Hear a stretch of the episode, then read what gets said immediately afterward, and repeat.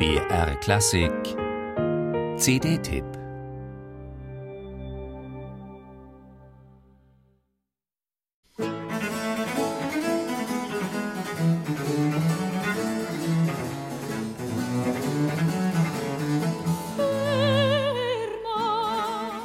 Rom um das Jahr 1690. Ein prachtvoller Saal im Palast des Kardinals Pietro Ottoboni. Vornehme Herren sitzen beisammen. Adelige, Gelehrte und natürlich Geistliche. Sie diskutieren über Philosophie, Wissenschaft, die schönen Künste. Und sie hören Musik. Nicht irgendeine Musik freilich, sondern die besten Werke, die Komponisten im Dienst der Aristokratie und der Kirchenfürsten soeben speziell für die elitären Zusammenkünfte geschrieben haben. Conversazioni nannte man die Noblen zur Reden. Sie waren nicht nur Podium für die prominentesten Interpreten, sondern auch Orte der Stilbildung und strenges Gericht über Aufstieg oder Untergang von Komponisten und Musikern.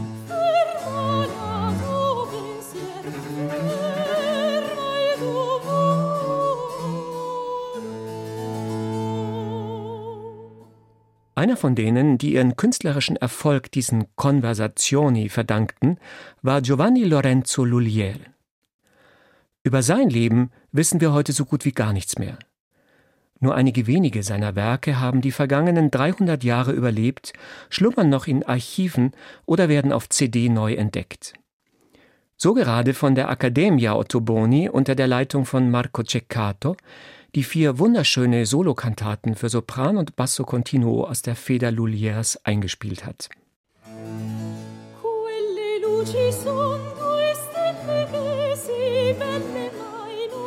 Quelle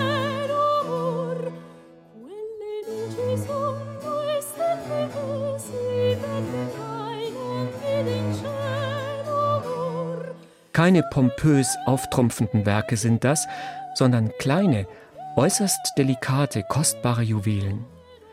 Sie passten in die elitäre Abgeschlossenheit jener Soireen, für die sie geschrieben wurden, erfordern intime Räume und aufmerksame Ohren.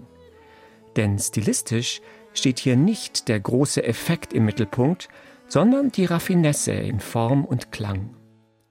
Zudem wurden seinerzeit Hörer vorausgesetzt, die mit der anspruchsvollen Wahl der Themen und Texte vertraut waren. Da gibt es etwa einen philosophischen Dialog zwischen Venus und Amor oder die Schilderung der letzten Minuten im Leben der verlassenen Dido, die mit fast marmorner Gefasstheit in den Tod geht.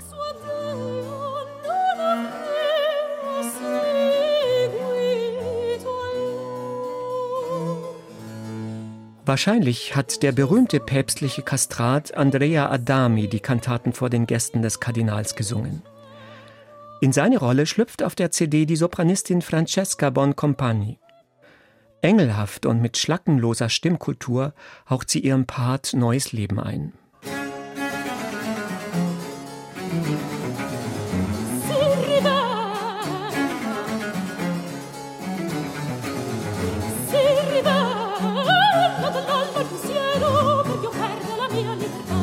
Hier geht es einzig um Gedanken und Gefühle, die durch den Klang der menschlichen Stimme Seele und Gestalt gewinnen.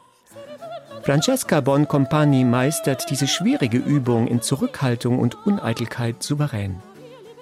Eine CD, nobel wie ein erlesenes kleines Gemälde und bestens geeignet für einen stillen Winterabend und eine Fantasiereise ins barocke Rom.